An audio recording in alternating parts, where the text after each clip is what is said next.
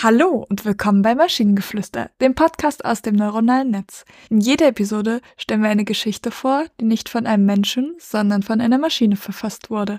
Und damit kommen wir zu unserer heutigen Geschichte über die Bedeutung des Verlustes.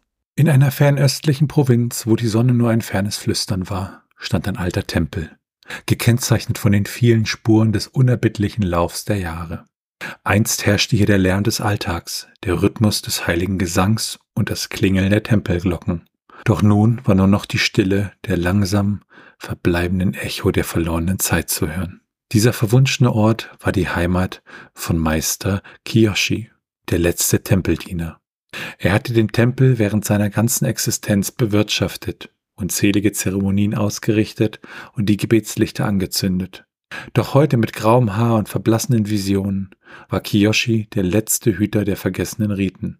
Einst gab es in der Provinz noch weitere Tempel, andere Tempeldiener und eine tief verwurzelte göttliche Ehrfurcht. Die pflanzenüberwucherten Ruinen, die das Land sporadisch verzierten, waren stille Zeugen dieser ehemaligen Zeiten. Doch auch diese Ruinen verblassten langsam ins Nichts, während der Verlust seine Spuren in das Gedächtnis dieses gesegneten Boden ritzte. Verlust, so wusste Kiyoshi, war wie Nebel. Kaum sah man ihn kommen, drang er heimlich ins Herz, füllte alle Plätze und hinterließ eine kalte Stille. Sein Talent war es, weder gesehen noch gehört zu werden, während er sich unbemerkt daran machte, die Schätze des Lebens zu verwischen.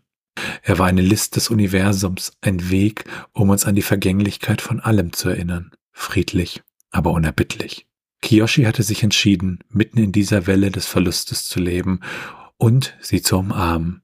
Er verstand, dass nichts für immer war, kein Leben, kein Glück, keine Besitztümer und keine Liebe. Selbst sein eigenes Leben war vergänglich und würde in die Stofflichkeit des Universums übergehen. Diese Dinge, die um ihn herum verschwanden, schufen eine Lücke, die den Raum für Neues öffneten. Neue Erfahrungen, neues Wachstum, neue Möglichkeiten. Verlust war zum Meister Kiyoshi genauso natürlich wie die vier Jahreszeiten. Nichts um ihn herum war beständig, und doch lag es in jeder Verwandlung, in jedem Kreislauf ein unsichtbares Muster der Erneuerung und Wiedergeburt. So hatte er die Bedeutung des Verlustes in seinem eigenen Herzen eingeprägt und das Muster des Abschieds und des Neubeginns im Leben respektiert. An jedem Morgen zündete Meister Kiroshi Kerzen am Altar des alten Tempels an, sprach stille Gebete zum Abschied und willkommen hieß das Unbekannte. In der Dunkelheit des Morgens saß er dort, verfolgte den Tanz des Feuers und lächelte in Anbetracht des unausweichlichen Verlusts. Denn der Verlust war ein stetiger Fluss, der den Pool des Lebens füllte und wieder entleerte, nur um Platz für mehr zu schaffen. So lebte Meister Kiyoshi in seiner verfallenen Tempelruine, umgeben von den Überresten der Vergangenheit. Und doch, selbst im Angesicht des Verlustes, fand er Weisheit und Gelassenheit. Für ihn war der Verlust nicht das Ende, sondern nur ein neuer Anfang. Ich, ich mag das, ich mag die Geschichte, die, auch wenn ich an ein paar Stellen das Gefühl hatte, dass es ein bisschen traurig ist, regt es doch zum Nachdenken an.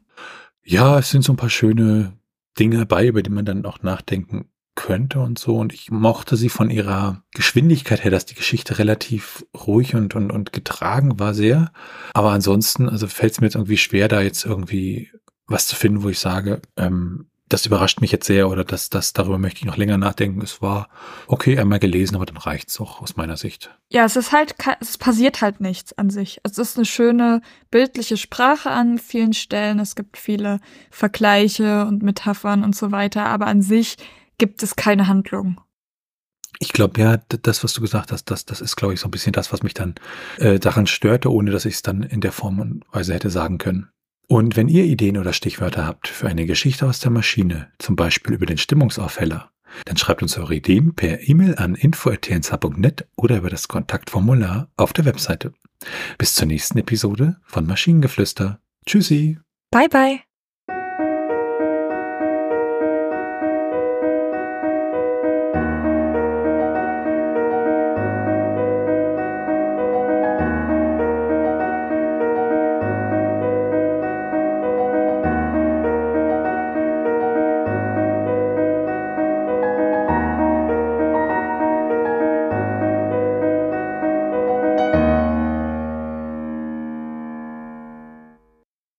Produktion von Tone Age. t1h.net